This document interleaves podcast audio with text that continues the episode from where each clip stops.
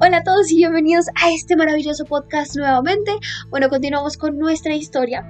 Entonces, después de que encuentran al cuerpo de Rochet, eh, pues eh, McQueen le cuenta a, a nuestro detective que no está asombrado por lo que ha pasado debido a que eh, Ratchet ya había recibido cartas que lo amenazaban de muerte. Además de esto, le cuenta que él le ayudaba con los idiomas a Ratchet. Luego de esto, nuestro detective vuelve a la escena del crimen, ve la ventana abierta, pero no cree que el asesino haya escapado por la ventana debido a las condiciones climáticas. El, cuerpo de Ratchet cuenta con 12 puñaladas. Em, lo cual es muy extraño debido a que cuando ya estaba muerto eh, tenía puñaladas, o sea, recibió puñaladas después de que estaba muerto, lo cual era un poco extraño. También se encontró que en el cuerpo de él habían querido pastillas para dormir, por lo cual eh, puede ser la manera por la que, o la mm, causal de que no se haya defendido. Traía también en, en su... Mm, litera, eh, dos cerillas, eh, tenía papel arenado y un pañuelo con la inicial H. También tenía un limpiapipas y un reloj que marcaba la una y cuarto. Bueno, eh, cuando nuestro detective pues eh, toma este papel, se da cuenta que el verdadero nombre de nuestro eh, difunto, eh, Rochet, es Cassetti, que es un nombre muy sonado en los Estados Unidos, debido a que hace unos años hubo un secuestro en la familia Armstrong, que era un secuestro de una niña llamada Daisy, que mm, cuando le entregaron el dinero a cambio, pues la niña ya se encontraba con 15 días muerta. Lamentablemente eh, la señora Armstrong quería tener otro bebé, pero como lo tuvo muy prematuro, el bebé y ella murieron. El señor Armstrong se suicidó y una de, las niñeras eh, pues eh, también se suicidó debido a que era sospechosa.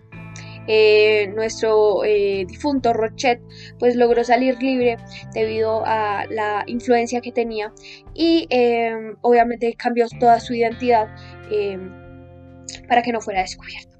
Bueno, eh, el primer entrevistado fue el encargado del coche cama, pues no dice mucho la verdad, simplemente dice que nadie pudo haber salido de allí y que encontró obvio a una dama con kimono de color escarlata. El siguiente entrevistado fue McQueen.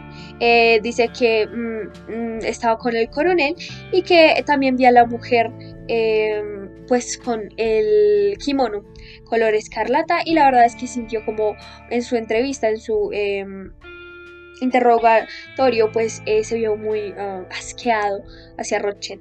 Bueno, eh, también continuamos con el criado, simplemente dijo que había visto que o había escuchado que una mujer Em, era eh, americana, pues había eh, visto, dicho o visto el asesino.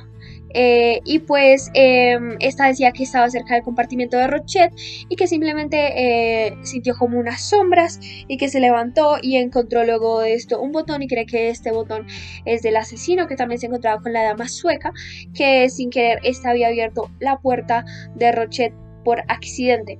Y eh, ambas dicen que no tienen eh, su o un kimono escarlata. Em, continuamos con eh, el Kamakoche, que se encuentra un poco em, enojado, por así decirlo, reacio, porque dice que ese botón no es de él ni de ninguno del personal. Em, luego se entrevista a la princesa Rosa, eh, se le pregunta su relación con los Armstrong y dice que simplemente ha conocido a algunos eh, generaciones de estas, pero no tiene mucho en común. Continuamos con el siguiente, que es el conde, eh, que pues este dice que simplemente estaba en su habitación con su esposa y que su esposa no ha sentido nada porque eh, estaba con somníferos. Entrevistan a la esposa y es exactamente lo mismo. Algo sospechoso que pasa es que en su pasaporte, eh, bueno, en, sus, en su documentación se encuentra con grasa. El siguiente entrevistado también es el coronel, pues muy reacio también y pues negó haber hablado con Mary y Em, también decía que no la juzgaron porque era una gran mujer. En fin, no dijo mucho al respecto. Seguimos con Mr. Harban, que simplemente eh, fue un detective privado que contrató supuestamente Rochet pues para que lo protegiera eh, debido a que lo estaban amenazando mucho él da como un un estándar de el, quién pudo haber sido el asesino, pero no concuerda con ninguno de los eh, sospechosos del tren.